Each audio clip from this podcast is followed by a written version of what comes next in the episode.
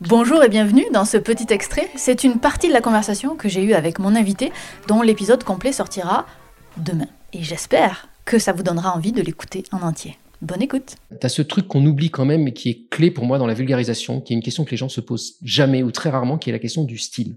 Tu vois, on pose toujours la question de est-ce que c'est bien expliqué, mais la question du style, elle est bien plus importante. Je m'amuse à cet exercice, par exemple, avec les étudiants. Je leur montre un extrait de huit vulgarisateurs et vulgarisatrices en physique sur à peu près le même sujet. Je prends un petit truc d'astrophysique, mhm. et j'en ai choisi huit, des Américains, des Français, des femmes, des hommes, et des bons, hein, à chaque fois. Je leur montre les huit à la suite, et je leur dis, votez pour celui que vous préférez. Et j'ai fait ça depuis des années à des populations d'étudiants assez homogènes. Donc c'est toujours à peu près les mêmes d'une année sur l'autre, hein, mais ils vieillissent, et puis après je prends des nouveaux. Et ce qu'il y a d'impressionnant, c'est à quel point ils votent pour tout le monde.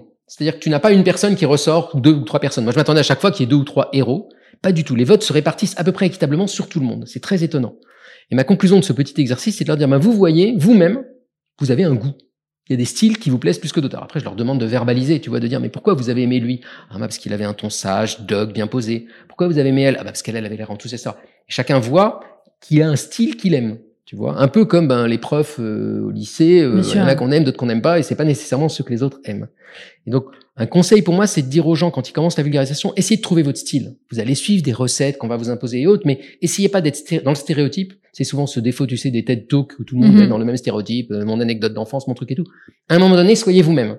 Tu vois Et donc, ça, pour moi, c'est un truc important. Ça veut pas dire que tu vas pas avoir plein de choses à travailler dans le débit, la position du corps, etc. Mais trouve ton style et trouve qui tu es parce que tu pourras pas lutter contre ta nature.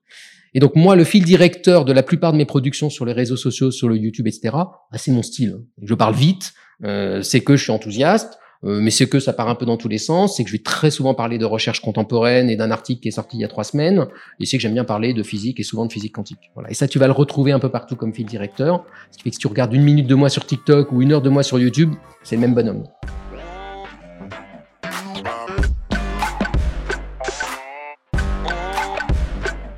Bye.